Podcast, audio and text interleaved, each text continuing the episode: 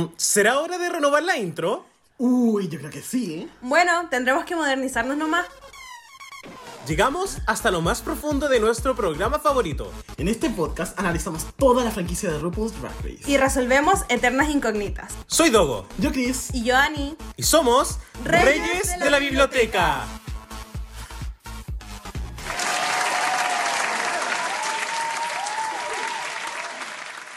Hola chiquillos, bienvenidos a Reyes de la Biblioteca, el mejor podcast para les amantes de RuPaul's Drag Race. Muchísimas gracias por sintonizarnos hoy y recuerden que si este reality show es tu programa favorito, este podcast les encantará, obvio. Aquí su monarca y rey Chris. Aquí su rey, el Dogo. Y aquí su reina máxima, hermosa, preciosa, la Ani.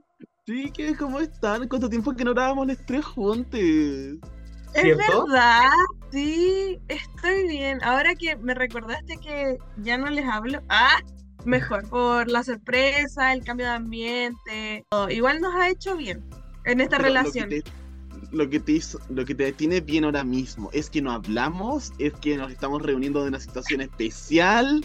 eh, que, que espero que aclares un poco eso. Que nos estamos reuniendo en una situación especial. Ay, que eres linda. Yo también estoy feliz de reencontrarme contigo en este espacio. Grilos, ¿cuál es la situación especial? Quiero saber. Ah, Bueno, este es ya el episodio 300 de este podcast y bueno, ya también estamos eh, considerando de que la temporada 2 de este podcast en sí partió hace más o menos un año, partió en enero y eso marca igual de un paso en el que Lani y yo llevamos un año grabando dentro de Reyes de la Biblioteca, que yo lo he sentido rapidísimo y no puedo creer que llevamos casi 100 capítulos grabando también. es increíble cómo pasa el tiempo y bueno, acá frente a la audiencia también, chiques, siento que han hecho un trabajo increíble. Siento que ha sido también maravilloso grabar con personas que uno confía. Siento que eso es una palabra súper importante y estoy muy feliz de que también me estén acompañando en este, en este, en esta continuación de un, de un gran proyecto. Nos ha tocado un año difícil también porque fueron muchas más temporadas y este año también se viene bélico, pero acá de verdad eh, muchas gracias y este capítulo es casi una celebración también como dice Krilos. Gracias por sus palabras, Lobo, de verdad que sí. Como dices, así entonces, o sea, ya estamos en febrero y ya tuvimos que, que modificar todas nuestras rutinas como reyes para calzar con ni siquiera todo lo que está ofreciendo Drag Race, sino como una parte de... Priorización Pero- curricular. Exacto. Sí.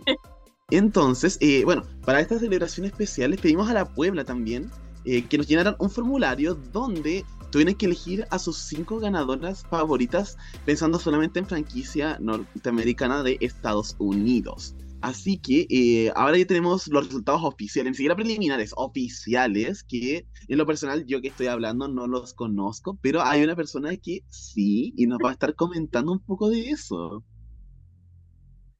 Ay, Krilos, así es. Efectivamente, yo soy la única persona en este podcast que vio los datos del formulario con el objetivo también de generar sorpresa, porque si no, lol, que fome. Pero, que fome, qué sorpresa. Dicho eso, la, temática también de esto es ganadores de la franquicia principal y además ganadoras de All Stars, todo incluido. Queremos hacer como algo entretenido y también un poco, no solamente una conversación sobre quiénes son las ganadoras favoritas de la Puebla, independiente del ranking, sino también reconocer un poquito el legado que han hecho estas personas para bien o también para mal. Porque recordemos que ganar un reality show en realidad no hace a estas personas ídolos inmediatamente, porque siguen siendo personas. Eso es algo súper importante y eso es algo que también creo que como podcast siempre recalcamos. Así que no sé si les gustaría que empezáramos con este ranking. Sí, Ya. por favor. Me gustaría comentarles que este ranking tuvo bastante buena recepción. Recibimos 156 respuestas, no es menor. Así que vamos a ir hablando un poquito del porcentaje, de los votos y eso. Le- empezamos entonces con el puesto número 23, chiques, donde tenemos a la ganadora de la temporada 4. A mí la persona me gustaría decir que eh, si bien una queen puede ganar una temporada, también muchas de las cosas que hagan en su vida personal pueden afectar el legado. No sé si ustedes están de acuerdo con eso. Absolutamente. Sí, en este caso mejor no separar las cosas. Ah, a mí igual me da pena esa temporada como porque la quise mucho, entonces ya no veo esa temporada, pero bien, no me decepcionó el criterio de la Puebla. Nunca pensé que Lani iba a decir esto. en verdad, esta persona tuvo, ya, tuvo, me da pena, dos votos, pero me da pena que debía haber sido cero. Sí. Pero es En que fin. igual hay gente que o se para completamente o no sabe, porque igual hay gente que no está como, no consume contenido de Drag Race más allá del programa. Sí, cierto. Entonces, igual, eso, busquen. Ah, o no, no sé, ah, se quieren arruinar la vida. Sí, no, no sé, o sea, en lo personal, claro, yo me- a veces me metí así de morbo al Instagram de esta persona para ver comentarios que le deja la gente así como, te amo, vi la temporada 4 y después alguien diciendo así como, oye, que analizando a la persona y es como, oh, chucha. Entonces, efectivamente, lo que hizo la hay personas que no pasan en redes sociales de las queens, eh, nosotros. Sí. Y bueno, también no tenemos comentarios de la Puebla para esta queen, así que vamos a avanzar al puesto número 22 porque no hay que dar más airtime. Y tenemos a Tyra en el puesto número 22, eh, persona que casi hizo explotar eh, a 100 queens. No sé, thoughts acerca de esto. Me hace Eh, sentido. Siento Sí. que mm, aparte de como las cosas de afuera, como las cosas externas, también es una temporada súper antigua, quizás por eso se le tiene menos cariño. Es una ganadora que evidentemente no se ha eh, mantenido como activa en el circuito de Drag Race, entonces también puede afectar eso. Creo que como ganadora fue buena, pero siempre fue cuestionada, siempre fue como, ay, debería haber ganado la Raven. Entonces, como que me hace sentido con argumentos y con ideas como más allá quizás de, de nuevo, las cosas que sucedieron post su reinado como más personalmente.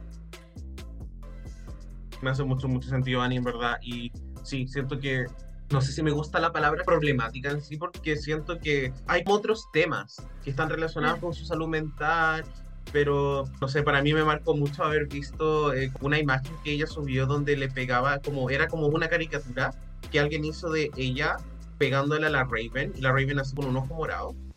eh, que tan tenía es como algo como muy X y ella subió eso, entonces para mí es como, oh, chucha, de verdad que esto no es, no es bueno por ninguna parte Claro.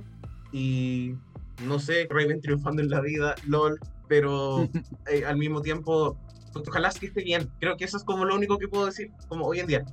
Es como un velorio. No puedo. Ay, no sé, a mí me pasa que, bueno, tampoco me sorprende este placement en sí. Y creo que más como lo que yo me llevo pensando en, porque ya yo no voy a negar para nada como todas como las embarradas que se han dado la Taira dentro de los años que han ido pasando, tanto tiempo recientes, más antiguos, todo. Pero creo que igual mucho de esto me hace pensar como que fuerte que desde la temporada 2 que el fandom de Drag puede llegar a niveles como tan tóxicos con respecto a sus favoritas o términos de reacciones al momento de ver el programa. Porque como di- dice la Annie, ¿cachai? Como de siempre ha sido como, oh, debería ganar a Raven y X. Y siento que obviamente eso también ha influenciado tanto en ciertas cosas que han ido ocurriendo. No digo que las justifique, no digo que es como bien Tyra, lo estoy haciendo bien. Pero sí me da un poco lata pensar eso, ¿cachai? Como tantos años que llevamos con patrones tan similares como a nivel de fanatismo y en la franquicia también.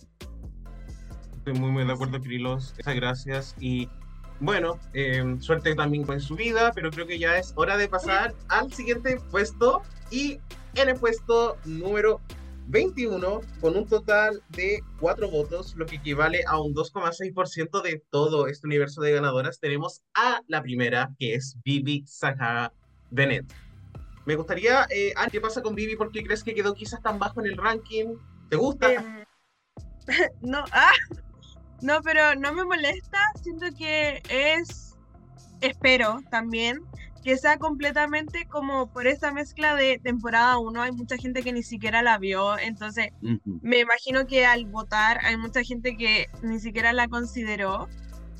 Eh, considerando también que hay muchas temporadas más, em, también puede ser como no una prioridad para el voto. Y bueno, también es de esas queens como que un All Stars le como que no le ayudó. De hecho, al contrario, yo fui fiel creyente durante esa temporada de que era una espía. Yo también, todos, todos, todos pensamos que era una espía como el Mole. el topo. Yo estaba convencidísima. Así que, mm, eso.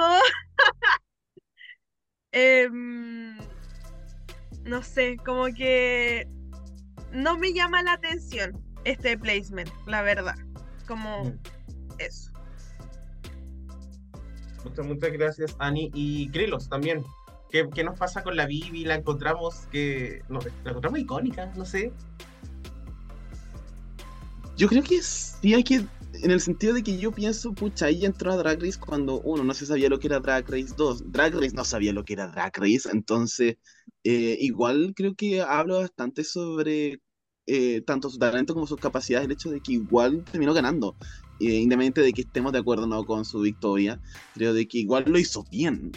Eh, cuando volvió a Oscar tampoco, yo también estaba como muy confundido con su aparición, pero tampoco lo hizo mal. Es- la gente la, la logra por recordar por cosas, ya sea por los memes de que no ha visto Drag Race desde que ganó, tanto por eh, sus versos dentro del Girl Group, como que supo mantenerse como personaje de todas formas, y eso igual me parece que eh, está súper.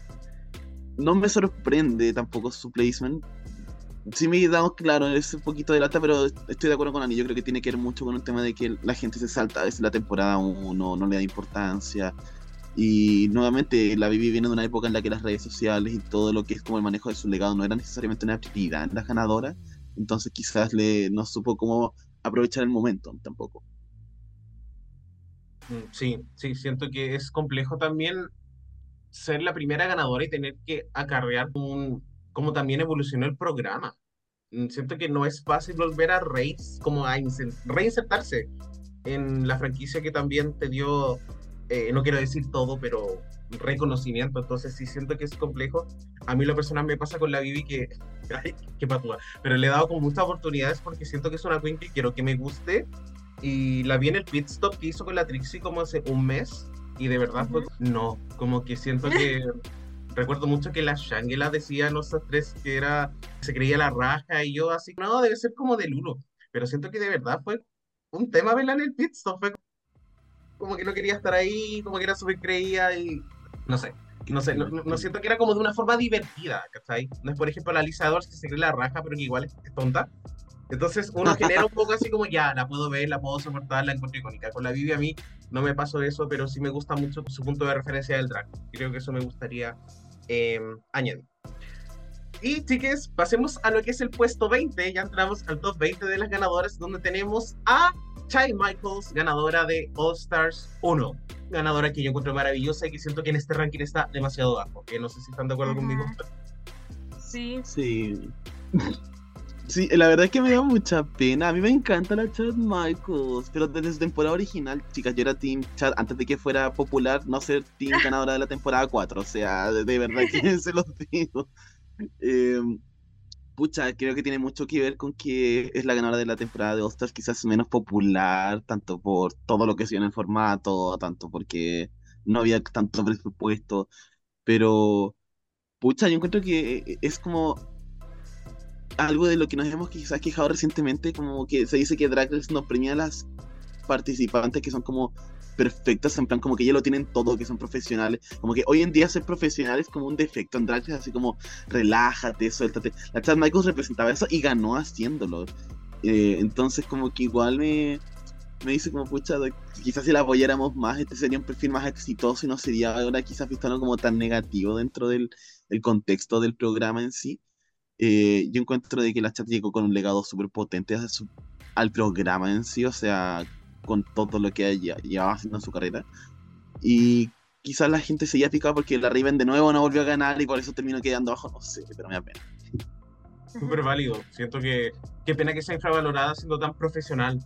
O sea, apareció eh, esta semana, en, o sea, la semana pasada en, en Drag Race temporada 16 y todo así como, ay, la chat, qué increíble la weá. Pero no tiene que aparecer cada cierto tiempo para que te acordes que existe. No sé, Mm. qué lata. Ani, ¿te gusta la chat? Sí. Sí, me cae bien. No es de mis favoritas, pero sí siento que es quizás como objetivamente de las mejores. Eh, me pasa igual que entiendo tal vez el placement por el hecho de que no es una queen que uno sigue en redes sociales como, Claro. em, como de fan, ¿cachai? Que siento que es un poco la relación que se tiene con otras ganadoras, sobre todo ganadoras más jóvenes o ganadoras que viven más como del social media, ya sea en cualquier medida. Entonces como que me hace sentido. Eh, bueno, y además que es de un All Stars que el mismo Drag Race como que ha olvidado y ha como quizás menospreciado porque es como del que más han vuelto. Em, nadie como que lo menciona, como tenía otro formato, en verdad hay mucha gente que considera All Stars desde el 2, que aparte es el que se considera el mejor. Entonces como que me hace sentido el placement, pero igual me llama la atención porque todo el mundo dice como no, la chat es tan profesional, es tan buena y después como que no está entre tus favoritas. Entonces me, me llama la atención como esa quizás contradicción. Claro. Pero igual me hace sentido. Sí, sí, no, estoy súper, súper de acuerdo contigo y una lástima, creo que también Chad siempre ha sido una impersonator y eso es algo súper Ujú. positivo, pero quizás su escena se mueve más dentro de lo que es la vida real. No quiero decir que social media no sea la vida real, pero en el fondo también son cosas diferentes. Siento que ella es como una performer de tomo y lomo y, y no sé, a mí me gusta mucho y esperaba verlo un poquito más alto. Me gustaría añadir que nuestros oyentes de la Puebla se hacen presentes en este ranking y nos han enviado mensajitos que leeremos de forma aleatoria. Y me gustaría empezar con un comentario sin remitente que nos escribe sobre Chad Michaels que nos dice, creo que Chad es la ganadora más inspiradora porque es por lejos el mejor ejemplo que el talento se desarrolla con constancia, con disciplina y trabajo duro. Además era estupenda y sirvió a los mejores looks. Bueno, Yo creo que ya es hora de que avancemos a lo que es el puesto 19. Y tenemos a ganadora de la sexta temporada de All Stars, Kylie Sonic Love. La Anita con una cara. ¿verdad? Eh, ya, eh, Ani, quiero saber cuáles son tus opiniones sobre Kylie. Me gusta y sabes que me llama la atención por el hecho de que la gente era muy Team Kylie eh, durante esa temporada. O sea, mm, quizás más con el anuncio, porque fue como, oh, qué emoción verla de nuevo, etcétera. Y después como que esa temporada igual fue medio fiasco, tuvo un win como súper arbitrario quizás, regalado, falso, de mentir. Ah, ya. No, pero a mí aparte no me gusta esa temporada, evidentemente yo era Team Jan. Em, y después de que se fue la Jan como que perdí todo interés. Pero igual me llama la atención, lo mismo, como la percepción que yo tenía de cómo la gente hablaba de la Kylie versus como su placement, que igual, no sé, yo pienso en ganadoras que yo habría puesto mucho más abajo, de hecho una que viene en dos puestos más. Entonces, no sé, me, me llama la atención. Siento que vamos a ir viendo más adelante igual que a veces los votos están como que separando quizás la persona y la participante y otras veces para nada. Entonces me llama la atención como el criterio. Sí, esto se siente súper wishy-washy. Sí. eh, en el fondo. Pero creo que también es algo muy Drag Race. A veces el apoyo de los fans es súper efímero y no después no avanza. A veces no, no siempre que te gusta alguien en una temporada, a veces no, no implica que la gente la vaya a apoyar en la vida real. Siento que, ya, no quiero decir que este ranking es importante para la vida maravillosa que tiene Kylie Sonic Love, pero sí, me llama la atención porque en ese entonces yo también sentí mucho que la Puebla era Team Kylie, pero interesante. Rilos, ¿qué te pasa? Uy, a mí me pasa un poco de que siento que, como por ejemplo, hoy, al día de hoy estoy pensando, los comentarios que veo como al menos en redes sociales, como de eh, la gente de habla inglesa, de la Kylie, son como súper positivos, pero al menos acá como en Chile cuando me junto gente de la Puebla, como que no tienen a la Kylie con tanta estima como lo que yo veo en redes sociales, entonces no sé si esto será como justamente como dicen un reflejo como de la comunidad que compartimos acá, o realmente como una visión dentro del fandom en general. Eh, y también me sorprende que esté bajo porque a mi percepción muy personal, yo creo que una de las grandes razones por la que la Kylie ganó su temporada fue por el peso que tenía ya en redes sociales. O sea, recordemos que para ese tiempo ya justo estaba haciendo colaboración con Miley Cyrus también. Y, fue súper potente el, peso que ella había ganado. Había ganado demasiados seguidores durante la temporada. Entonces, que ahora, momento de hacer como este momento de popularidad también de internet, como que saque un puesto tan bajo, eh, me deja como, no esperaba tampoco esto era altísima, pero quizás como unos 5 o 6 puestos más arriba, no 19, o sea, igual como que hay ganadoras que ya esperaba un poco antes de ella y eso. Bueno, chiques, muchas, muchas gracias. Y pasamos del puesto 19 a The Kylie Sonic Club al puesto número 18, donde tenemos a Simón, ganadora de la treceava temporada. Yo no quiero opinar.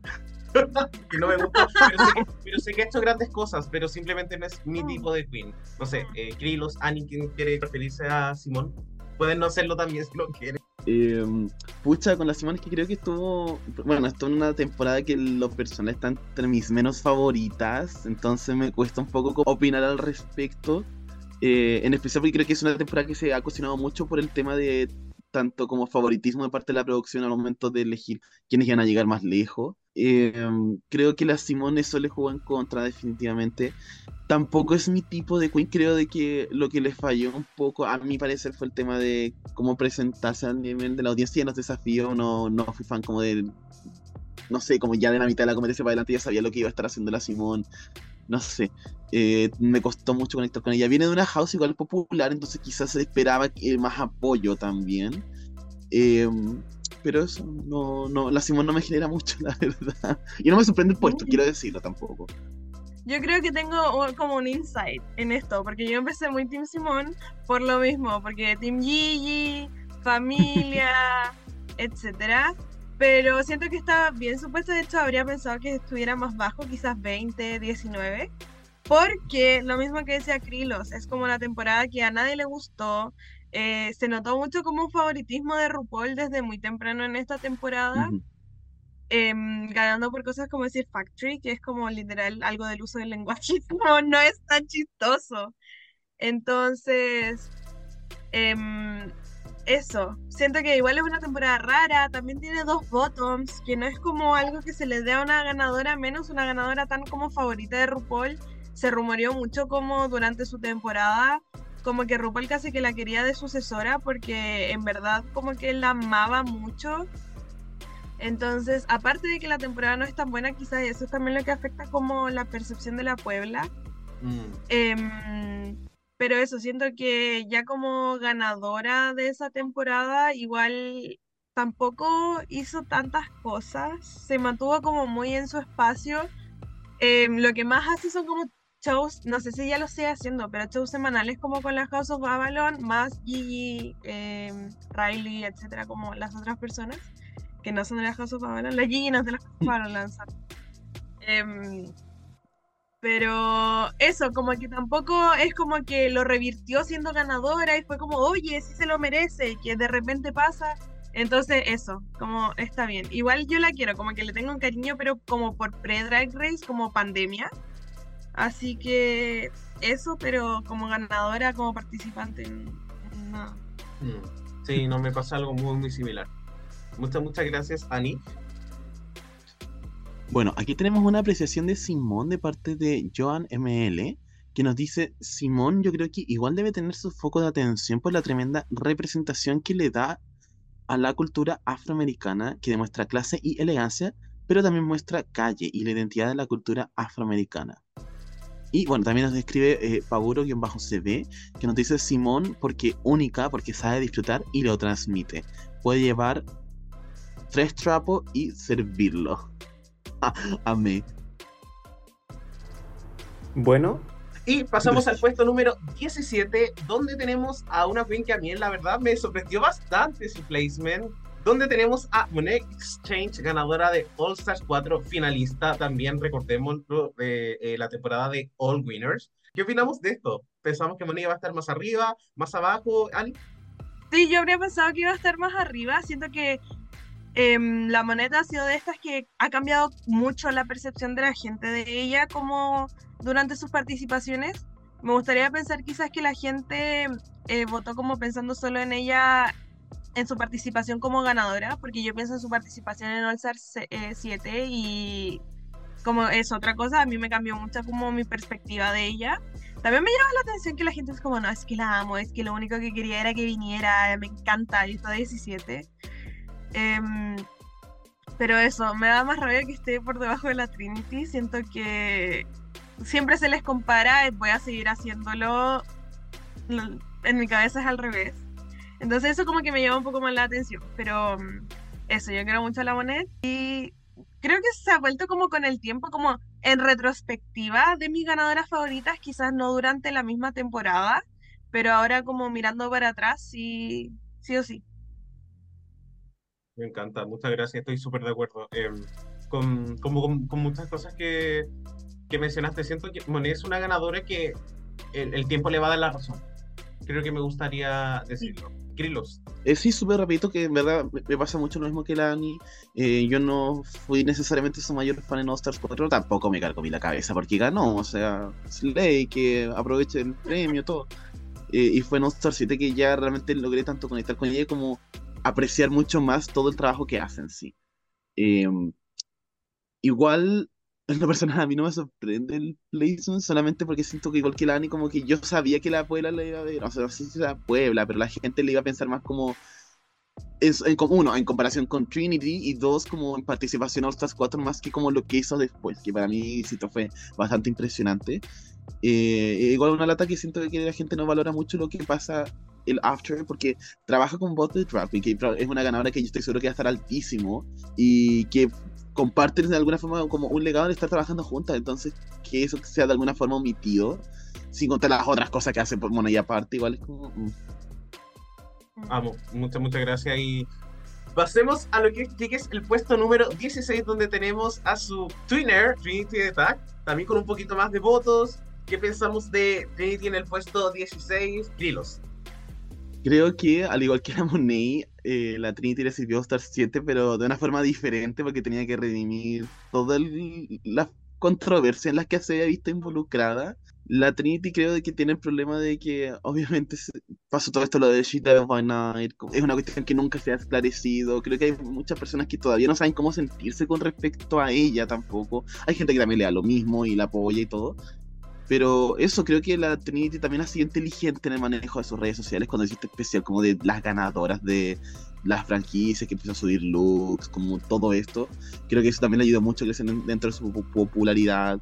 Eh, la Trinity siempre se mantiene en contacto con lo que es Drag Race como franquicia, está opinando, ya esté más de acuerdo con sus opiniones o no, una vez otra cosa, pero se ha trabajado a mantenerse vigente y creo que eso igual es algo que eh, ha sido súper eh, como smart al momento de manejar su carrera. Pero eso, yo soy muy neutral con el tema de la Trinity, en plan como ella en sí, no me desagrada verla, no me da gusto verla, pero la tengo ahí nomás. A mí me gusta, pero es más como por su ética. Se nota que le gusta drag y trabaja mucho. Creo que sí, es eso.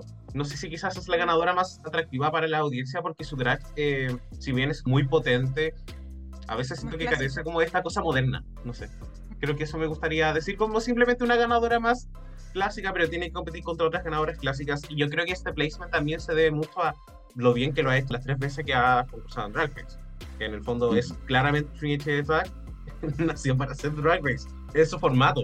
No digo que lo haga bien en todo, pero lo hace bien. Marca muchas de las casillas. Y para mí siento que es un tipo de ganadora o concursante que rara vez sintió que le regalaron algo. Y eso para mí es súper potente. No, no siento que todas puedan decir lo mismo. Ani, quiero escucharte. Em, como La alguien que ha Ah. peleado personalmente con Trinity Attack. em, eh, no, siento que me gusta igual como el caos que haya pasado que en nuestro ranking igual quedaran juntas como la Bonet y la Trinity, jamás van a poder sacarse eso. Eso me gusta. Y bueno, la Trinity es súper buena competidora. Siento que es la conclusión a la que se llega siempre cuando se habla de ella en Drag Race. Es su formato porque es este eh, como perfil de Queen que empezó como pageant, que empezó como Queen bonita y descubrió durante como su participación que podía ser chistosa. Y después le sacó todo el jugo y pucha, es lo que RuPaul quiere. Sí. Así que está súper bien. Y bueno, hay controversias que como que terminaron por desconfirmarse o co- confirmarse, pero sigue siendo una persona que a mí no me cae bien como en redes sociales. Por eso yo peleé con ella, ni siquiera me acuerdo por qué peleé con ella, pero me respondió en Twitter una vez. Eh, y eso, igual es como esta queen, más allá como el She Devil by Night, como que es conocida por bloquear, como por hablar mal de las queens, por dar like eh, a cosas pesadas de queens a las que no quiere, como Tiene como, no sé, como esa mala onda con ella. Pero sí, es súper buena participante. Y para complementar un poquito lo que estamos comentando sobre Trinity, Diego Icarus se hace presente y nos escribe. Diré que Trinity en su temporada original no me gustaba mucho su drag, pero en All Stars 4 la encontré mucho más pulida y carismática. Y ya con el All Stars 7 me terminó de parecer una de las reinas más talentosas y versátiles que ha tenido la franquicia. Ha ganado un montón de retos diferentes, me transmite simpatía y un humor muy de mi agrado. También me gusta lo cercana que se muestra cuando ha venido a Chile. La siento muy genuina. Y yo creo que ya es hora de que pasemos al puesto número 15, chiques, donde tenemos a la ganadora de la décima temporada, Aquaria. Ani, ¿te gusta Aquaria? ¿Fuiste Team La Aquaria? mucho. No. Ah, pero yo creo que no fui Team Acuario porque mi hermana era Team Acuario. Mi hermana la cachaba de antes cuando vimos la temporada 10. ¿Qué y team eras? bueno, yo era Team Cracker. Ah, ya. Pero, O sea, eres Team Aquaria también. Era Team Acuario también. No, pero em, ay, yo a ella la encuentro seca. Siento, cuando pienso como en las queens, para mí, quizás hasta hoy sigue siendo de las más completas. Porque, bueno, ganó Ball, ganó Snatch Game, lo que al tiro nos demuestra que es como chistosita y bonita. Y bueno, como personalmente también pienso mucho en, mi hermana, que la quiere mucho, las dos son como Acuario del 96, bla, bla, bla, bla. Como, es como personal ya en esta casa. Em, y eso, bueno, verla en vivo igual fue bacán. Siento que me gusta mucho verla en su vida post ganar Drag Race porque está como a- es una mezcla de muy tranquila y de siempre haciendo algo nuevo. Como que Sí. sus looks siempre sorprenden, aunque sea para tomarse una foto, ¿cachai? En el living de su casa.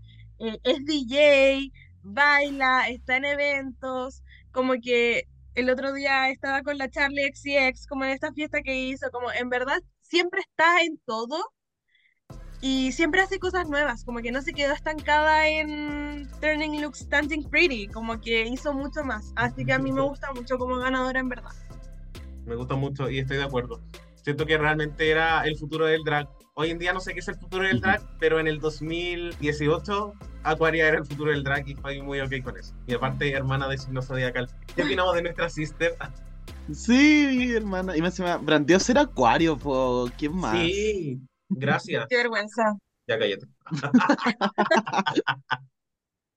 Pero estoy sorprendido de su placement. Yo pensé que iba a estar más alto. Como Igual. que siento que uno encaja con lo que la gente normalmente tiende a apoyar dentro del fandom de Drag Race. Eh, es joven, es flaca, es blanca, como que, insisto, es como el estereotipo de. Y no es culpa de ella, por si acaso, como, pero e- es como lo más frecuente en sí. Y a eso le sumo porque estoy de acuerdo con la Ani, la Aquaria trabaja mucho. Se nota de que hay invertido mucho, y no solo en tiempo, o sea, dinero, sino en tiempo, en lo que ha sido desarrollar sus talentos, en lo que es su drag en sí. El nivel de inversión que ella hace en su trabajo como drag lo encuentro increíble. También eh, siento de que eh, ella fue literalmente antes este estereotipo de no soy solamente linda, sino que también soy chistosa y todo, antes de que, no sé, por ejemplo, después llegar a la Gilla, también ganar el Ball, también a ganar el Snatch Game, todo. Eh, entonces creo de que igual marcó también este como comienzo para un nuevo como eh, hasta como personaje o como perfil dentro de Drag Race. Y mm, incluso siento de que también me gusta mucho la Aquaria porque se nota de que tiene mucha conciencia también, como que no se queda solamente como en un espacio cómodo. Y creo que a día de hoy, por ejemplo, toda la Vixen a la Aquaria, independientemente del drama que tuvieron durante la temporada, eso habla también bastante del hecho de que como que llegaron a un acuerdo, ¿cachai? La Vixen igual tiene una personalidad más- mucho más fuerte. En el acuerdo que, o sea, digamos, de la discusión que tenían, la que quedaba mal era como la Aquaria. Y el hecho de que la Aquaria pues, haya pedido perdón y siento de que hasta el día de hoy también tiene como, es súper firme con respecto a sus creencias políticas, también lo aprecio bastante, porque no es de las que se quedan calladas. Es verdad.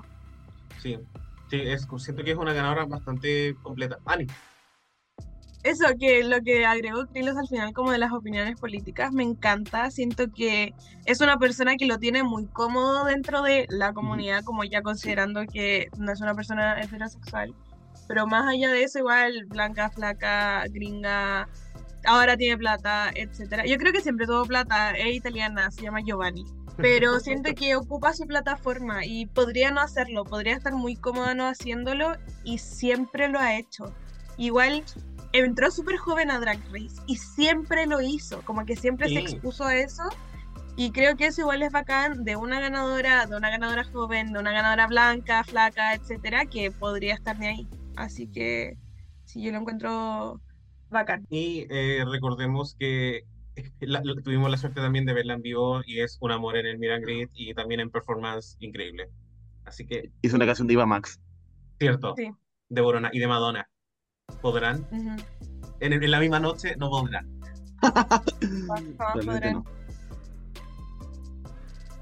Y bueno, aquí tenemos un comentario de Feliuchis que nos dice Aquaria es mi queen favorita porque me veo en ella por la cercanía de edad y gusto por la moda. Amo. Es un referente en cuanto a innovación y cómo mantener la esencia de su persona a pesar de utilizar distintos maquillajes, estilos de vestir y de peinar. Muchas gracias. Así que, chiques, avanzamos un poquito con nuestro ranking y nos vamos al puesto número 14, donde tenemos a la ganadora de la temporada número 14, Willow Peel, con 24 votos de, el- del total de los votos recibidos. Quería partir diciendo que no creo que Willow Peel sea mejor que Aquaria, period. No, no, Y Ani, hablas porque está en your qué face. difícil.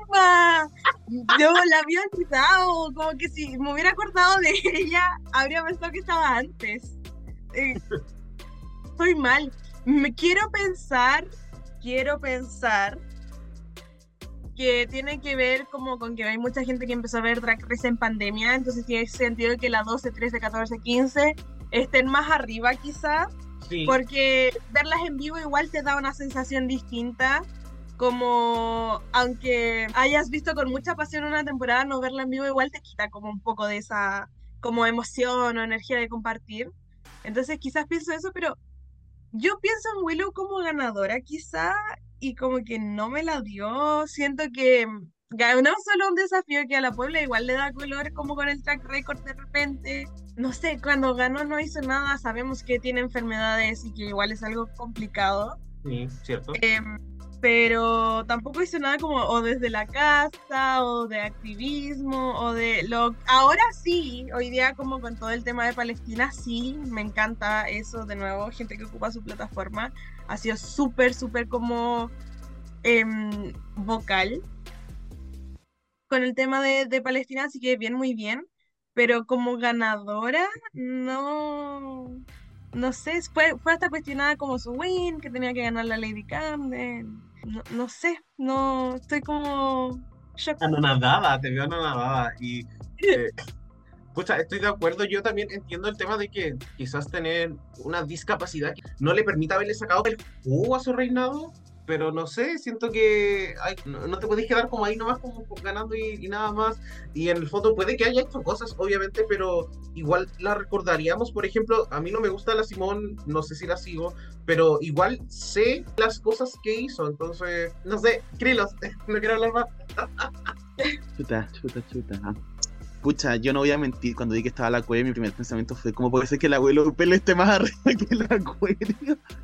Eh, yo lo pensé, Ani, yo me adelanté a este momento y menos mal que no, no avanzamos mucho más para encontrarnos con el abuelo. Eh, Menos pucha, me da mal. un poco de lata. me da un poco de lata, pero no porque siento que el abuelo no tenga nada que aportar, como lo han dicho, este tema de su enfermedad, después bastante vocal al respecto, durante la temporada también se anunció como transfemenina, si no me equivoco. Entonces igual eh, hay un mensaje importante que se puede ir dando y que al final es parte de ocupar tu plataforma, como lo que dice Dani. Y creo de que eso al menos no se ha percibido, al menos no acá, no sé si en Estados Unidos habrá una percepción diferente tampoco. Eh, pero es eso, tampoco soy muy fan de ella en la temporada. Creo que tuvo un comienzo muy potente, eso sí que sí se lo puedo dar, ganó uno de los primeros capítulos también, que bueno, ganó el tercer capítulo. Y la gente habló mucho de porque entró con chalas al workroom, como que, y siento que eso es lo que la gente se quedó, ¿cachai? Eh, pero eso, no, no tengo más que opinar. Amo mucho. Ani, No, eso. eh, a mí me gustó que entrara con Chalas, me gusta su humor, pero siento que no le sacó el juego como podría, como en toda la temporada. sí, fue como a media. Qué lata. Y, y- sí, y siendo una queen que igual era como chistosa y que tenía como este mm, como branding como más absurdo quizá, ganó un Design Challenge. Entonces igual es como raro, no sé. Lol. Luego tenemos un comentario sin remitente sobre Willow Pill que dice: Willow es mi favorita por su narrativa de parecer filler queen y de a poco fue evolucionando y llegando a generar empatía por su historia de vida y todo. Y es cierto, siento que es una ganadora que igual conocemos harto. Muchas gracias. Bueno, Pasemos a lo que es el puesto número 13, donde tenemos a tan, tan, tan, la ganadora de la séptima temporada, Violet Chachki, con 26 votos. ¿Qué opinamos de Violet? Eh, Annie.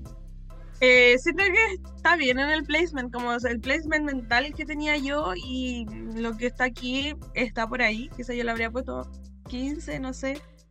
Em, siento que igual es importante, como no podemos negarlo, la relevancia que ha tenido en Drag Race y como el cambio que tuvo Drag Race después de su win, de su temporada, como que hay un antes y un después de la temporada 7 y como que nadie lo puede negar. Se cambió el público objetivo por completo. En esta temporada se eh, dirigió como a mí, eh, tipo, como de persona, como a moi, como mujeres, ¿cachai? Más moda, eh, no necesariamente hombre gay, que es como lo que es Drag Race antes, que evidentemente como está bien, pero siento que hubo un gran cambio con ella.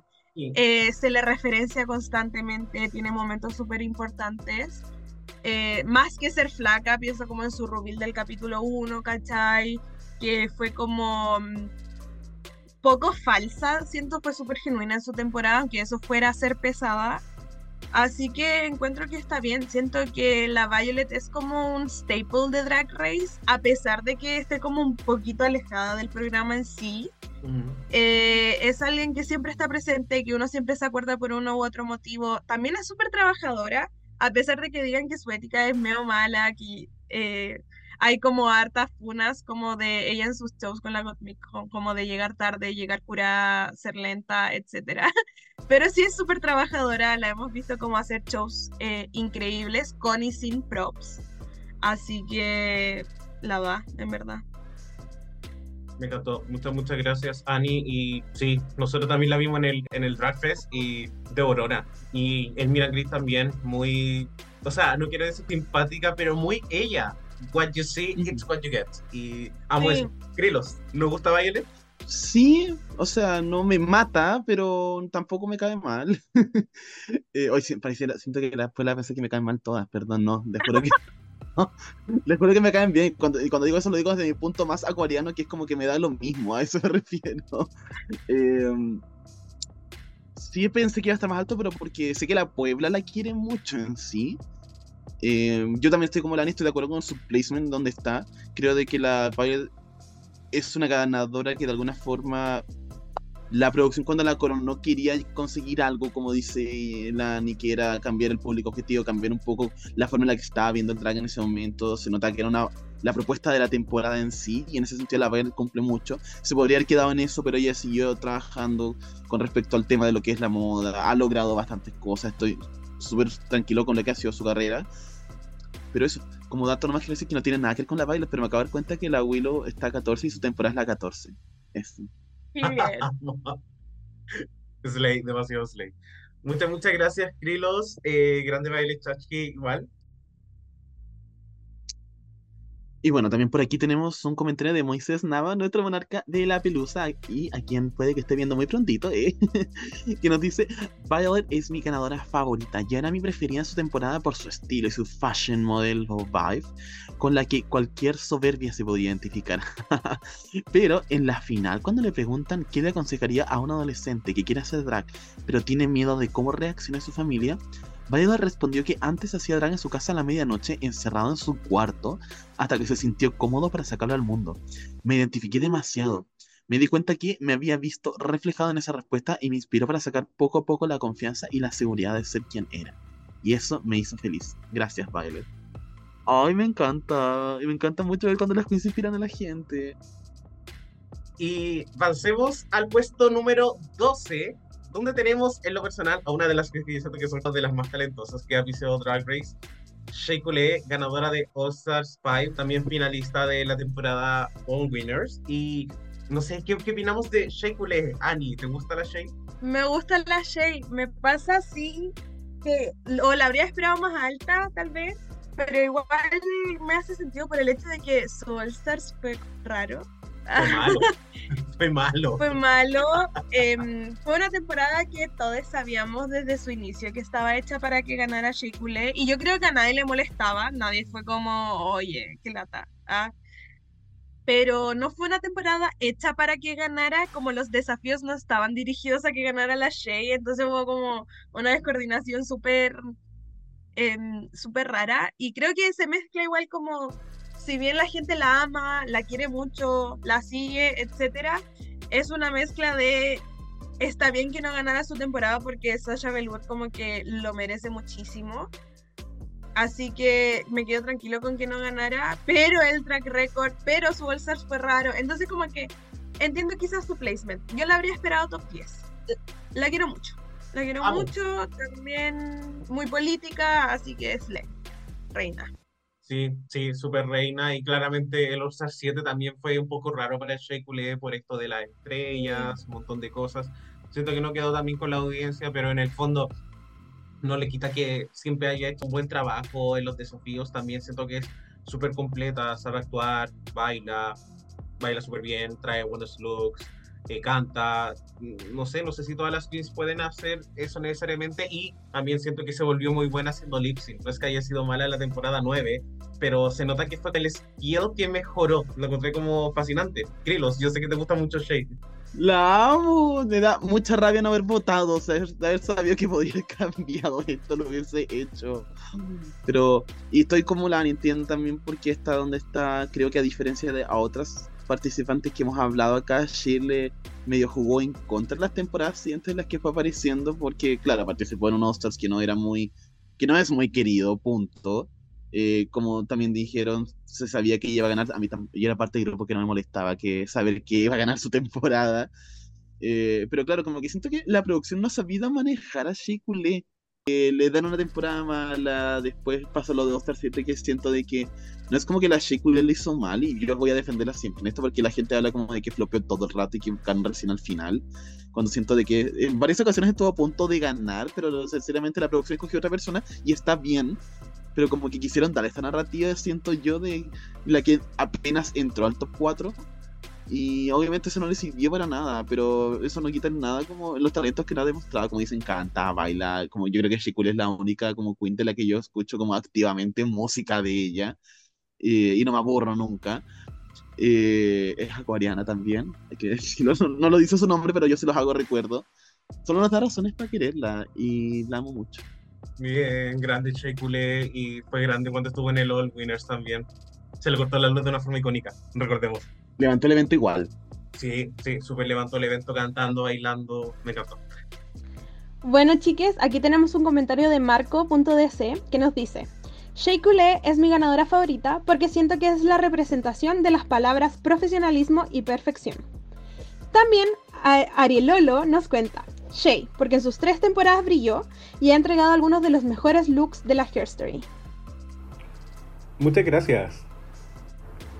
Bueno, puesto número 11, chicos. Se nos queda lamentablemente fuera del top 10 Raya, ganadora de la temporada 3 de RuPaul's Drag Race. Y también la persona que fue titulada la eh, She Done Already Her Hearses y toda esa weá en el All 7. LOL. ¿Qué opinamos de Raya? Quiero empezar contigo, Chris. Me cae muy bien Raya y me, gusta genuinamente. Después las vi estar impactados. eh, creo de que la raya también marcó como una diferencia al momento de lo que fue su participación por el tema de que, bueno, creo que a partir de acá fue cuando se empezó a ver este giro más ya enfocado en los looks, no a decir necesariamente en moda, creo que eso sí pasó más con la Violet, pero la, la raya sí trató de trascender un poco más con lo que es el aspecto visual dentro de los, eh, el drag. Eh, creo de que también obviamente ha sabido mantener muy bien su carrera, o sea, estuvo en lo de, está en Passion for a Review, eh, creo de que, eh, bueno, la Vele, no sé qué, la perdón, la Raya, eh, nunca siento que ella podría ser exitosa sin Drag Race, y creo de que uno no necesariamente puede decir eso de todo el mundo, o sea, la Raya está en America's Top Model, como que para mí eso es, es llegar lejos en tu carrera. Entonces creo de que solamente fue una plataforma extra que aprovechó y que en verdad demostró de que sus talentos abarcan más de lo que solamente como eh, saber de moda en sí. Y creo que All 7 también nos ayuda un poco a recordar eso, que es chistosa, tiene una forma de hacer performance bastante particular muy ella, pero que es muy también eh, rico de ver. Y me gusta mucho Raya y la admiro. Amo, muchas, muchas gracias. Ani, ¿te gusta la Raya? Sí, me encanta. La encuentro de estas que son gloriosas, como majestuosas. Me gusta, es la queen más eh, de temporada más antigua que sigue como más activa en el circuito Drag Race y eso igual lo valoro mucho porque, como dijo Krilos, podría como no haber ganado y chao. Me encantó que participara en el All Star sabiendo como el riesgo que eso podría conllevar y si bien no la rompió tanto, siento que le recordó a la gente por qué ganó, por qué es tan querida, etcétera. A mí me encanta, me encantó verla eh, cuando la vimos en el Drag Fest. Y eso, no sé, es, es seca, es como diosa en verdad. Sí, sí, la super cagó, yo la amo mucho y no sé, que siga haciendo cosas geniales, que siga no sé, también con sus referencias de moda, que siento que son tan específicas y es una queen que me gusta mucho y claramente Krilos y yo, bueno, y tú también, Ani, le tenemos mucho cariño porque la conocíamos también de antes de Drag Race, lol, así que grande Sutan. bueno, tenemos un comentario de My Queen, ganadora de Campamento Pasa la Draga 1, que nos dice sobre Raya. Raya es mi queen favorita porque desde que entró fue icónica. Nos regaló androginia, runways adelantados a su tiempo, flawless bitch. She feed the children. Y también tenemos eh, un comentario de Iván30 que nos escribe sobre Raya. Es mi ganadora favorita ya que fue por ella que comencé a ver Drag Race en el 2020 cuando hizo unos videos review de America's Next Model con Mrs. J. Además, fue lo que me ayudó a aceptar mi homosexualidad y ser quien soy. Icónica en verdad. Y avancemos al top 10, porque que llegamos al top 10, se nos vienen las 10 queens más votadas por la Puebla. Y tenemos en la décima posición a Alaska Thunderfuck 5000, ganadora de la mejor temporada de Drag Race All Stars 2. ¿Qué opinamos de Alaska? Ani, ¿esperabas ver a Alaska en este momento? Eh, la habría esperado 6, no sé, ya, por tirar un número. Yo la quiero mucho, fue mi primera queen favorita porque la primera temporada que vi fue la 5 evidentemente no en vivo.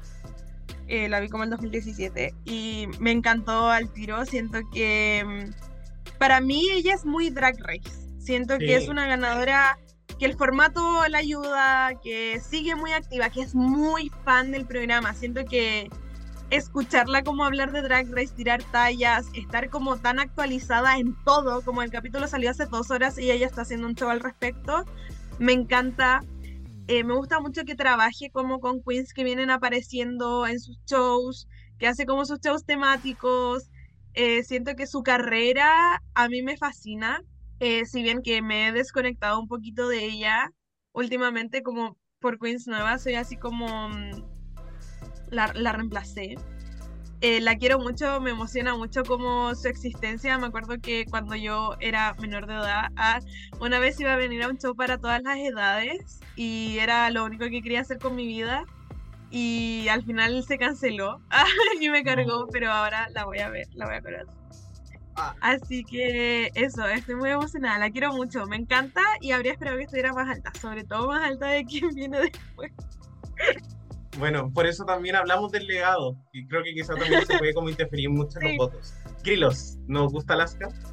Eh, no soy el mayor fan de Alaska, pero me cae bien. No tengo, realmente no tengo nada negativo que decir de ella. Em, al igual que el anime, me gusta mucho saber que es tan fanática de Drag Race. Creo que eso lo hace muy real. Em, y también obviamente eso ayuda un poco de una forma u otra como a como creo que el fandom que sigue tantas queens que eh, una participante sea tan como enfática al hablar de las otras participantes nuevas que van entrando, de lo que sigue pasando en Drag Race, ayuda a que el programa se siga manteniendo activo también, pues eso siempre es como algo a favor de... Eh, creo de que la Alaska es súper inteligente también porque tiene un personaje muy marcado, muy ella, y no solo como en drag, sino incluso como sus confesionales con esta voz tan alaska que tiene, que la hace súper como recordada y siento de que en un, programa como es Drag Race, que están constantemente entrando cada vez más queens, tener algo tan definido te ayuda siempre a mantenerte en el recuerdo colectivo de la gente. Yo creo que por eso también es porque es lo que permite que su legado se mantenga, es lo que permite que la gente la recuerde más que a otras.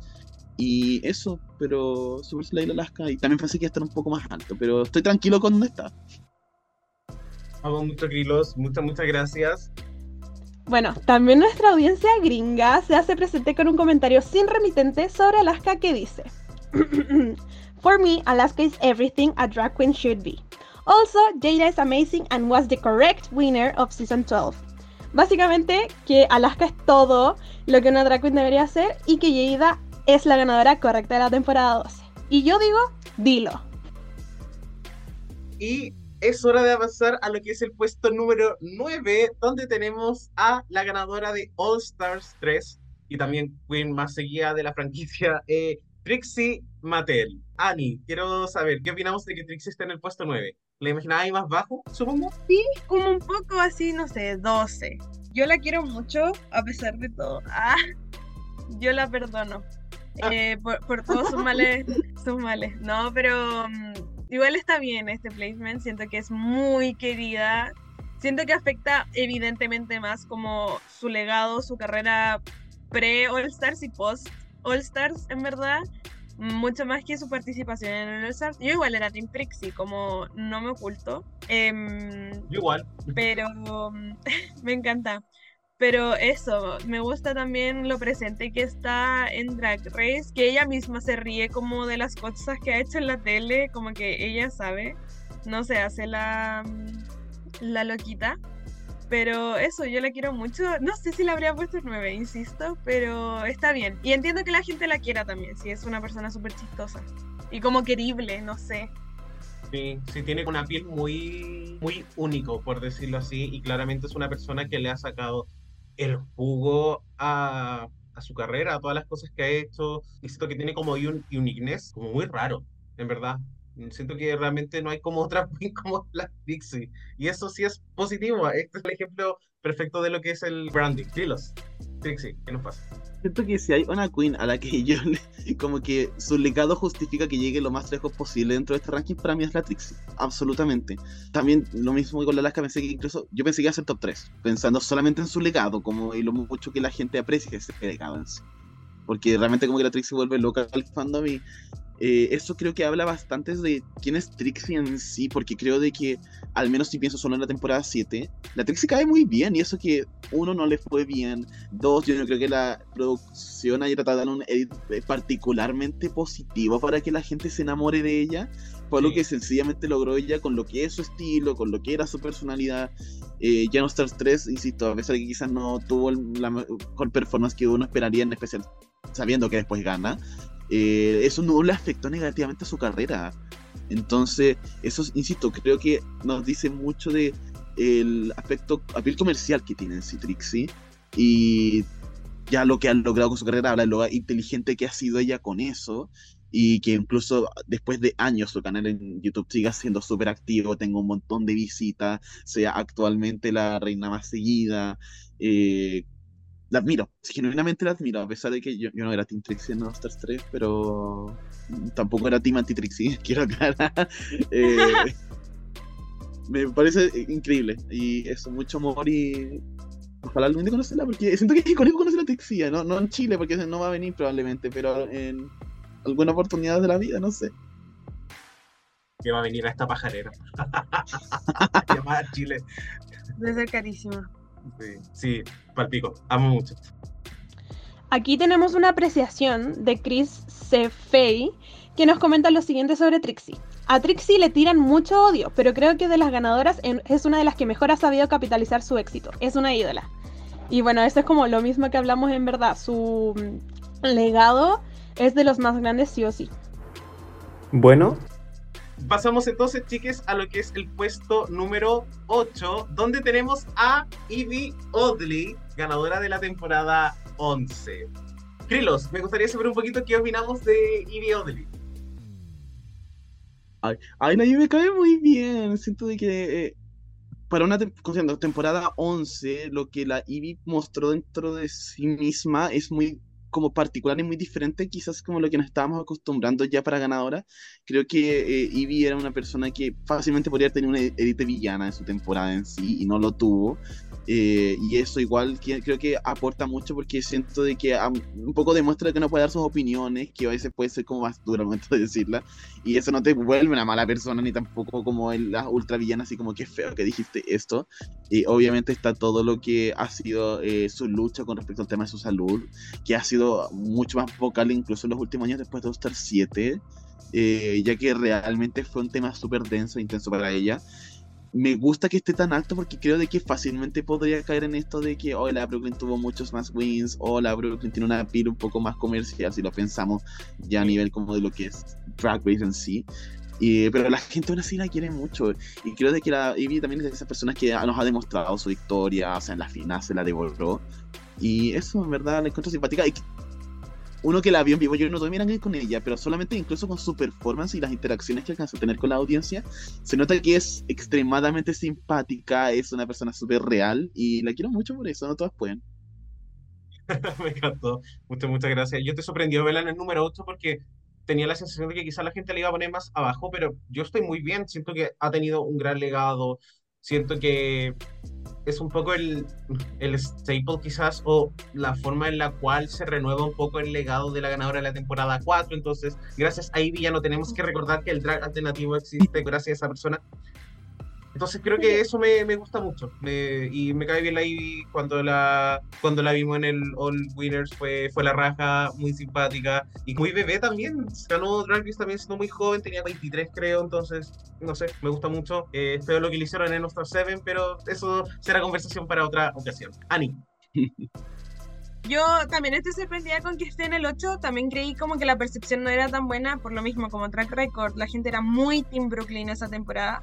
Yo siempre fui Team Ibe, sí está entre mis favoritas, así que yo estoy muy sat- satisfecha. La quiero mucho, siento que tiene un legado súper importante en Drag Race igual, siendo que su temporada no es de las más relevantes, está puesto 8. Así que mm, eso, en verdad a mí me cae súper bien, yo la quiero mucho. Y eso, merecido. Ah. amo mucho. Y aquí tenemos una apreciación de Mario Markle que nos comenta lo siguiente sobre Evie Oddly. Me encanta lo que aporta, looks, rap, tricks, BDE y ya no solo su drag, sino su persona en el formato reality. Y también nos llegó un comentario sin remitente en inglés sobre Evie, que es un poquito largo, que dice lo siguiente: Evie Oddly means so much to me. Her Edge of Glory lip sync is legendary, and I love how punk her drag is. Like the real expensive fashion look after she won. I also love how androgynous her looks can be. I'm also personally attached to Eevee because I also have hypermobility disorder. And Eevee talking on season 11 about having Ehlers-Danlos syndrome, form of hypermobility, indirectly led me to getting diagnosed after years of suffering from unexplained chronic pain and fatigue. Because I realized that I also have hyper flexible skin and joints like Eevee did. She also makes some of the best music of all the Rugers. Sick Bitch has been in my top 5 most played songs from the last two consecutive years. Eso. Así que muchas gracias por sus apreciaciones sobre esta tremenda queen que es Eevee. Y pasamos ahora, chiques, a lo que es el puesto número 7, donde tenemos recién salida del horno del 2023 a Jimbo, ganadora de All Stars 8. Krilos, quiero empezar contigo. Me sorprende que esté tan alto, pero más que nada porque creo que hemos como justificado, entre comillas, varias queens que han quedado más bajo porque estuvieron en una mala temporada. Que Jimbo haya ganado Stars 8, que creo que no fue una temporada buena, creo que fue una temporada hecha para que gane ella también. Y que esté ba- encima de Shea Coulee lo encuentro indignante, quiero que lo sepan.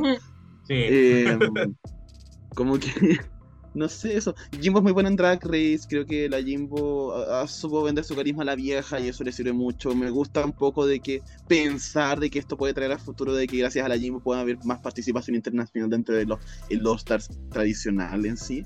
Pero bueno, bueno, el año pasado estuvimos harto rato hablando de la Jimbo y se sabe que no soy necesariamente fan de ella. eh, y no me mata su drag, pero me gusta pensar que puede abrir puertas a la internacionalización del drag. Sí, sí, creo que eso es como un buen, buen comentario. Eh, Ani, ¿te gustaría decir algo? Si no, está muy bien. Eh, no, no. eh, me llama igual la atención lo alto por lo mismo de que tuvo como una temporada hecha para que ella ganara y eso a veces molesta y evidentemente otras veces no.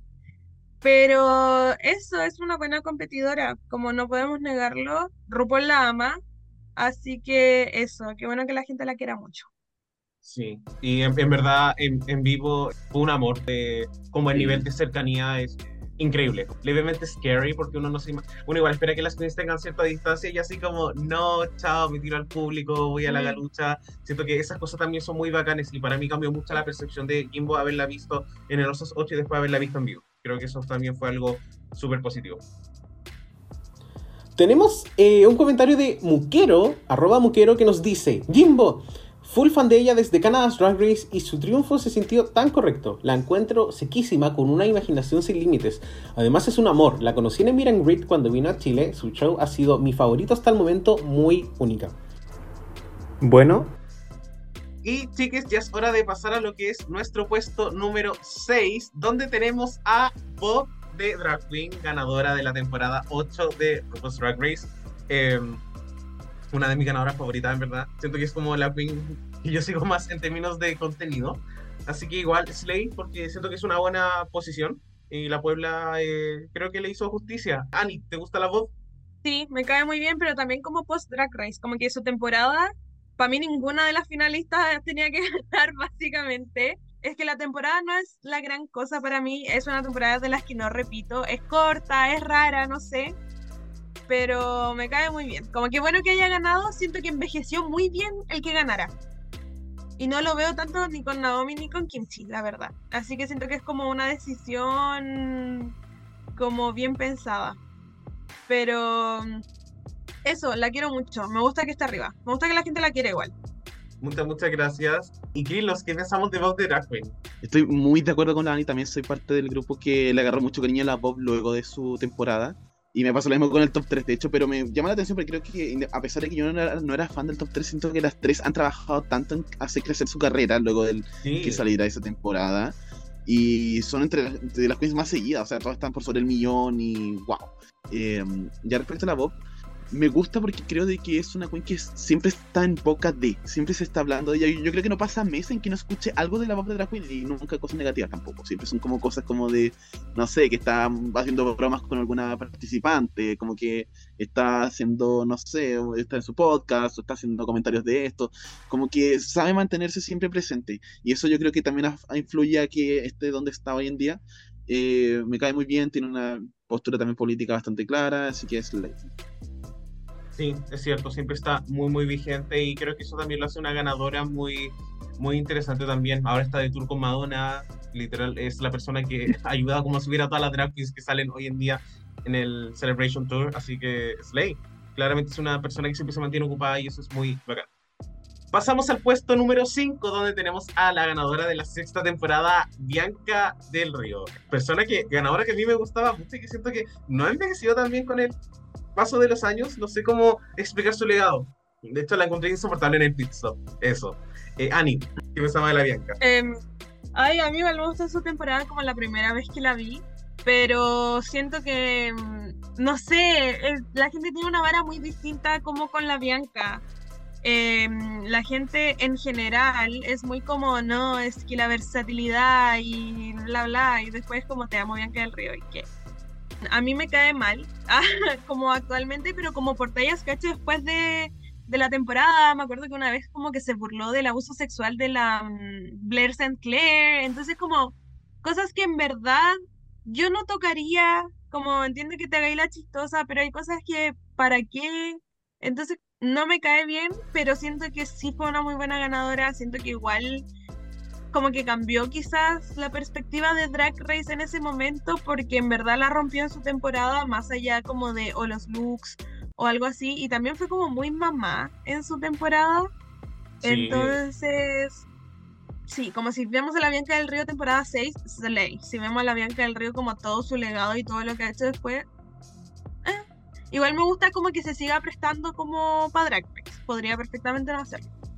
Sí. así que eso Krilos, Bianca del Río, ¿nos gusta? ¿O compartimos No. opiniones con la Ani? Porque yo sí, comparto mucho de lo que dice la Ani. Sí, yo quizás como lo único complementar es que, bueno, primero pensé que está también más alto porque siento que siempre la gente habla maravillas de la Bianca, que bien, ok. Eh, pero más que como el hecho de las bromas, como que con que las a veces lo encuentro desubicado, lo que más me ha molestado en sí es que cuando la gente le llama la atención, porque al final uno no puede saberlo todo, también eh, hay cosas que envejecen más con el tiempo y uno no se actualiza necesariamente, pero cuando la gente trata como de intentar como explicarle, como que siento que no escucha. Y eso en lo personal es algo que me, me molesta. Cuando pasó también la talla de la Blur, como que se defendió Caleta, en ningún momento dijo como perdón ni nada, sino que es como, bueno, los delicados son ustedes. Y Sí, eso a mí no, no me termina de... Pero eso, creo que se ha mantenido muy vigente considerando que creo que su legado en sí no es necesariamente el más atractivo para la audiencia de Drag Race, así que igual habla harto de ella. Mm, Es entendible y es respetable, así que muchas, muchas gracias, Krilos. Pero tenemos cositas más importantes de qué hablar. Tenemos un top 4 y nos vamos al cuarto lugar, donde tenemos a la ganadora de la doceava temporada, Jada Essence Hall. Me encanta eh, que esté en este puesto porque pensé que iba a estar un poco más bajo, pero genial porque sí lo merece. Es lo único que quiero decir. Eh, Krilos, ¿qué opinamos de la Jada? Me hace muy feliz que esté aquí, de verdad que si yo también pensé que iba a estar mucho más bajo, ni siquiera un poco más bajo, yo pensé que realmente iba a estar muy bajo por el efecto Gigi, la gente la ama, la Gigi quería que ganara, entonces como que eso desacreditó mucho a la Jada en su momento, ganó por Zoom, con el meme que siempre hacen, eh, como que siento que tuvo todo en contra lamentablemente, pero se estaba ganando el corazón de la gente, se la ganó en Oscar 7, se la ganó cuando vino a Chile, eh, es una queen que me encanta que cada vez esté recibiendo el reconocimiento que siempre se mereció. Y se nota de que tiene una energía muy positiva, como que creo de que en, eso se ha notado en toda su temporada y el hecho incluso de que All-Star 7 se hayan demorado tanto en bloquearla cuando le está yendo excelente, habla de que la gente no quería que le fuera mal, la- las otras participantes que también la querían mucho, así que nada, me encanta la Jada, quiero que sea mi amiga, sé que no va a pasar nunca, pero por favor escríbeme. Text me, Carisma Queen. Ani, la amo, la amo. Que la gente que cree que no merecía ganar, soporten. Se hizo viral un tweet como durante estos días, como The Winner, la Jada, y The Real Winner, la Gigi. Soporten. Yo soy la presidenta de los fans de la Gigi Good en Chile y yo también, yo ya acepté. Yo estoy muy de acuerdo con que ganara. Me encanta lo importante que fue su win, aún estando en pandemia, que como que echó a perder la temporada, porque es una temporada que empezó, que fue grabada en 2019 como año normal, y para ellas, ah, y mm, salió en pandemia, entonces como que nada estaba preparado para, para lo que pasó y lo que tuvieron que hacer. No hizo trampa en la final, no nos olvidemos, y no podía ganar, fue descalificada. Em, pero la rompió y o- hizo como todo lo que podía hacer, como todo lo que tuvo en sus manos, estando encerrada en la casa, como mientras ganaba. Em, me- o sea, después de que ganó, y no sé, siento que tiene un carisma muy bacán, es bella, es chistosa. Tiene como este factor como Trinity de Tact de que empezó siendo como pageant, bonita, etcétera, y se dio cuenta de que era chistosa y lo usó. Me encantó verla en el All-Star 7, siento que no se achicó, como estando al lado de personas como Raya, ¿cachai? Que lleva como toda la vida habiendo ganado Drag Race. ¿cierto? Esta llevaba como dos días y no se achicó frente a nadie. Y siento que eso es muy para de ganadora.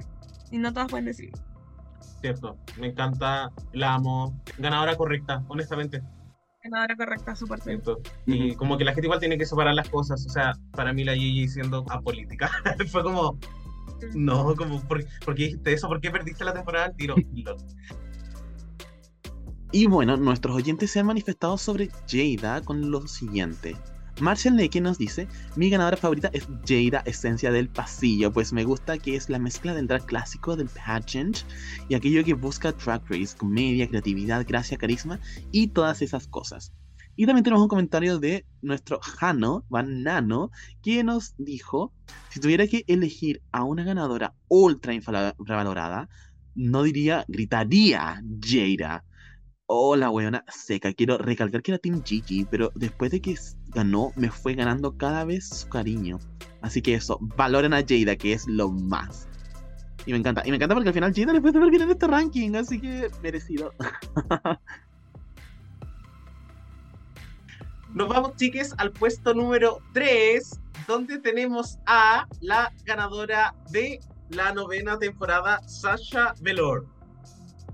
Persona que yo pensé que iba a estar quizás en el- un poquito más alto, ya, está en el 3, sigue siendo Sí, alto, pero igual. me sorprende mucho. Eh, Ani, ¿qué opinamos de la Sacha y por qué la amamos? La, la amo, la amo con todo mi corazón, encuentro que es perfecta, siento que rompió completamente el molde de Drag Race con como ganar en el último momento en el que podía ganar básicamente. Em, eso, me encanta su mente, me encanta su arte, siento que verla y pude conocerla. Cambió por completo mi vida, fui una persona muy muy feliz. Y pucha, ha demostrado igual como que no hay que, no es necesariamente como seguir pegado a Drag Race para tener una carrera exitosa.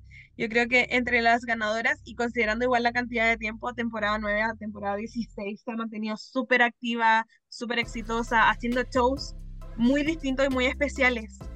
Em, que yo creo que si no tienes el nivel de éxito de Sasha, no podís como hacer, el, tener el capricho de hacer un show con el nivel de los que hace ella, onda, en Chile, como al fin del mundo, venir a hacer como tu show tan especial y tan específico, siento que demuestra mucho como su, entre comillas, poder, éxito, etcétera. Eh, la amo. Yo creo que es mi ganadora favorita. eh, Ah, gringa. Ah, así que eso. Sí, no, la verdad es que es, es fantástica, es fantástica. eh, y el hecho de que hay- se haya embarcado como en una gira sola y casi está haciendo su imperio, drag por decirlo de alguna forma, habla muy bien de su artistry, así que la amo.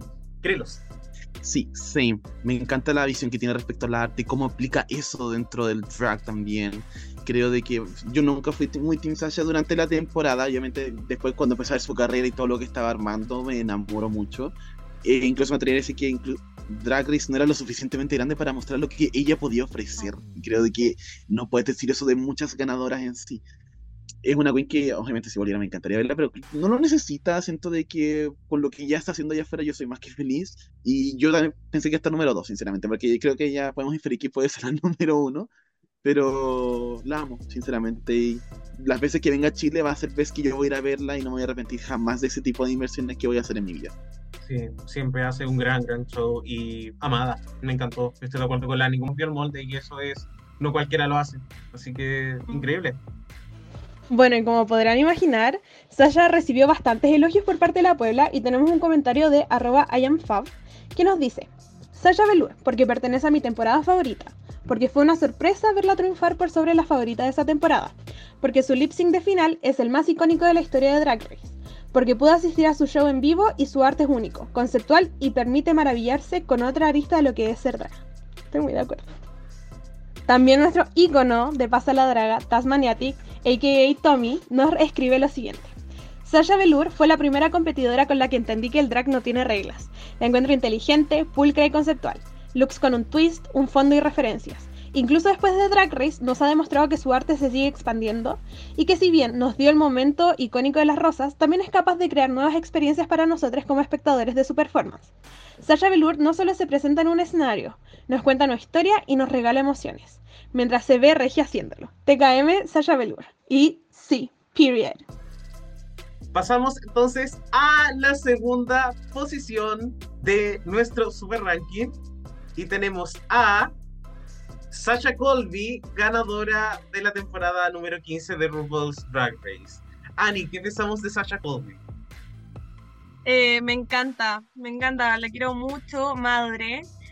Eh, me llama la atención igual su placement, siento que la temporada 15 no es como una temporada como que la gente ame mucho o como que, no sé, siga teniendo presente después de su transmisión, como son otras temporadas. Pero eso, siento que la Sacha ganó antes de entrar a Drag Race. Entonces, como que tenga este win, este triunfo, es muy válido, tiene mucho sentido. Y mm, me encanta. Siento que a pesar de haber drag- eh, ganado Drag Race, sigue como en su onda, como no. mm, No sé, como no cambió lo que hace, porque igual hace como sus shows normales, siento. Sí, Eh, ha hecho muchas cosas como más políticas, eh, ha estado presente en hartas cosas y siento que es bacán. Me encanta, siento que es una buena representante de Drag Race, eh, a pesar de no haber necesitado Drag Race. Y encuentro como súper valioso de su parte también haber participado porque es alguien que pudo haber no querido exponerse nunca Y lo hizo y valió totalmente la pena. Así que eso, la quiero mucho, Reina. Igual me llama la atención el segundo lugar. No me molesta, pero me llama la atención. Sí, súper alto, pero puede ser porque quizás la temporada salió hace poco y claro, es como súper Claro, como super madre, entonces obvio que la gente la va a querer. Eso. Y Krilos, ¿qué opinamos de la Sacha? También la amo. Yo era Team Sasha cuando partió la temporada. Me volví medio mistress en el camino, pero siempre dije si gana Sasha Cole yo voy a seguir estando tranquilo y en paz. Eh, también estoy impresionado quizás con el segundo lugar, pensando de que siento que mucha gente tenía la sensación de que la temporada estaba hecha para que ganara la Sasha un poco, cuando siento que la Sasha estaba hecha para ganar Drag Race, que es diferente. Eh, pero el hecho de que la gente la quiera tanto habla de lo talentosa que es en sí, creo de que es la ganadora que merecíamos, sinceramente, no sé, que no, tengo puras cosas solamente positivas que hablar de ella, creo que es una persona súper, eh, se notaba que no solamente el tema de ser madre, sino como es demasiado, creo que humilde ese día con todo lo que ha conseguido en su vida y que nunca la vemos como presumiendo al respecto, eh, nunca la vemos así como de que se crea todo, que ah, porque podría serlo, podría estar todo el día diciéndonos como todo su Rescue Me. Y yo estoy dispuesto a sentarme a escucharlo, pero no tiene que ver en eso. Creo de que la Sasha Colby es una queen que siempre nos demostró que podría tener un legado muy grande y ya muy poco no podemos hablar necesariamente del legado en sí con ella. Pero yo creo que nadie tiene dudas de que puede conseguir grandes cosas, que literal puede recorrer el mundo si así lo quisiera. Eh, y nada, yo estoy feliz de seguir viendo lo que hace Sasha con su carrera, sinceramente. Vamos, muchas, muchas gracias, Krilos. Y creo que fue bueno Sacha como adición al círculo de ganadoras porque, no sé, siento que dos temporadas antes tuvimos a la Willow, que era una queen que, no sé, la gente la quería mucho, pero quizás no toda la parte del fandom. En la temporada 13, a la Simón, RuPaul la quería, la gente quizás no la bancaba tanto y la Sacha Colby era una mezcla de esos. No creo, no sé, creo que la Trixie lo dijo en el pit stop del otro día, que nadie está enojado porque Sacha Colby ganó. Y eso es como algo que habla muy bien de su marca. Y lo encuentro cuático. Bueno, y aquí tenemos comentarios de la Puebla para Sasha Colby. Y Guillermo Plack nos dice: Creo que mi favorita cambió el año pasado a Sasha Colby. Conecté mucho con su humildad, pese a ser buena en todo, mostrando cómo aún lucha con su historia de vida y sus demonios internos. Aún así, log- logra transmitir el mensaje de poder elegir vivir tu vida como quieras y que, aunque sea un proceso doloroso, también es un proceso de aprendizaje. Y me gusta mucho esto porque. Esto es comentario mío. Ah, va como más en lo personal que solo ella como competidora. Entonces lo encuentro súper valioso eh, que uno pueda conectar con eso también. Muchas gracias. Y chicas, llegamos a lo que es la primera posición. Probablemente ya imaginamos quién se encuentra en el primer lugar. La ganadora favorita de la Puebla es Jinx Monsoon. Ganadora de la temporada 5 y también de la temporada de All Winners. No sé, hablemos un poquito como de la Jinx, porque claramente ha tenido un legado súper fuerte. Es una historia icónica dentro de lo que es Drag Race, como se dijo, la temporada 5. Y All Star 7 también nos demostró un poco que, es probablemente la favorita, una de las favoritas de RuPaul ever. Eh, Krilos. Sí, em, en lo personal, eh, no me sorprendió, que es anticlimático que la doble ganadora sea la ganadora también de esto, pero al final igual hace sentido también, pues que vamos cosas, si ganó dos veces, obviamente eh, va a haber mucho más aprecio porque va a ser una extra validación a todo el talento que tiene en sí la Jinx. Me gusta mucho la Jinx en sí, eh, los espectros a los que ha llevado el drag en sí, creo de que, eh, como lo hemos mencionado a veces en otros capítulos del podcast, el drag siempre se vio desde un punto de vista como más ya nocturno, eh, después empezó a ver esto un poco más respecto a looks, moda. Pero la Jinx siento que es como la, la incursora, quizás, como esto de quizás llevarlo más al aspecto más teatral en sí. Y eso obviamente le da quizás el enfoque a la gente que le faltaba de como el artistry detrás de todo lo que implica eh, ser drag en sí, ¿cachai? Como todo lo que es como que puede involucrar, no sé, canto, actuación. Eh, hemos visto que la Jinx ha incursionado también dentro de su mismo legado en varios proyectos que escapan y que son súper grandes. O sea, creo que, si no me equivoco, el año pasado habíamos hablado de que había participado en un proyecto de Marvel, si no me equivoco, y yo digo, wow, como, ¿cómo llegas a eso, cachai? Como eh, a un, un lugar que están como, pucha, no es por ser como estereotípico, pero es como tan heterosexual de alguna forma, que digamos como no es como para nada el target Marvel en sí para gente que quiera consumir drag necesariamente. Y eso habla mucho de como la visibilidad que tiene, el talento que puede ofrecer. Y obviamente ya hablamos de su edit, que fue como la vez que tuvimos como literal un edit tan como de underdog que termina saliendo adelante y después la tenemos en la en All Star 7 renovada con un branding que quizás como que uno se preguntaba cómo se va a desenvolver ahora Jinx que no tiene a Rolaska Tox que le esté como haciendo bullying toda la temporada y que ahora se sabe de que es como la tremenda powerhouse y aún así en All Star 7 supo eh, mantener cautivada a la audiencia, es extremadamente carismática y eso, entiendo por qué está donde está tanto en este ranking como en la vida, sí. Amo, muchas, muchas gracias y estoy de acuerdo. Siento que lamentablemente a Jinx le ha ido también como en la parte teatral, que es por la razón por la cual quizás Drag Race va a demorar mucho en coronar a una ganadora del mismo tipo. En el Mm. fondo no hace falta que una ganadora teatral porque está la Jinx y lo sigue haciendo bien hasta hoy en día. Eh, no es como los legados de moda, no es como los legados, no sé, de canto, etcétera. Siento que realmente su- la parte que hace bien, como que la hace excelente y es muy brígido. Ani, ¿qué opinamos de la Jinx? Em, bueno, me hace mucho sentido que ganó dos temporadas, la número uno. Sí. Em, me pasa igual que en el tiempo entre su temporada y el All-Star 7 como que no estuvo tan metida en el circuito de Drag Race, como que existía en su burbujita con la Vendela y, y fin, y de todas formas generó como todo el impacto que generó durante su temporada, la gente la ama, es la favorita evidentemente. Em, entonces como que eso igual me llama la atención, siento como que no cultivó tanto a su público durante ese tiempo y no pasó nada, como que ella podía estar hecha en casa todos esos años y la gente igual la seguiría amando. Y siento que eso es súper importante, no creo que todas puedan tener ese impacto como em, de esa forma, eh, no, no me sorprende, estoy de acuerdo con que fue como un poquito anticlimático, pero no me molesta tampoco. Em, pero eso, em, bien por ella, la Puebla te quiere, felicidades. Vamos. No, no, o sea, grande Jinx Monsoon, las cosas que hizo North Seven. Me, solamente creo que a mí en lo personal me choca un poco que la persona que ganó dos temporadas tenga un legado estético que a mí en lo personal no resuena en nada. Como cuando la vi en Seven fue como, pucha, que no evolucionaste tanto en como en 10 años. Me, me choca un poco eso, pero claramente lo que hace lo hace muy bien. No todas las queens llegan a The Royal Broadway. O sea, increíble, de verdad que lo encuentro increíble y siento manteniendo su esencia. Siento que es una queen que se nota que, que cambió muy poco, que es, que es raro. Entonces Mm. yo creo que también por eso la gente conectó mucho con Jinx Monsoon. Bueno, aquí también tenemos un comentario de Sol Carolire que dice: Jinx es mi queen favorita, verla en vivo confirmó mi fanatismo por ella. Down Show impecable, es divertida, talentosa, uno no puede dejar de mirarla. Y dicho eso, chiques, eh, yo creo que ya llegamos al final de nuestro ranking. Y obviamente, muchísimas gracias a la Puebla que contribuyó con sus votos y también con sus mensajitos que nos dejaron. Gracias por acompañarnos en nuestro capítulo 300. Esperamos que sean muchos más. Gracias por acompañarnos también en todo nuestro recorrido. Y eso, así que ya nos estamos viendo muy, muy pronto para más capítulos de Robot Drag Race y todo lo que es la franquicia Drag Race. Así que muchas gracias, chiques, por acompañarnos y besitos. ¡Chao! Chao.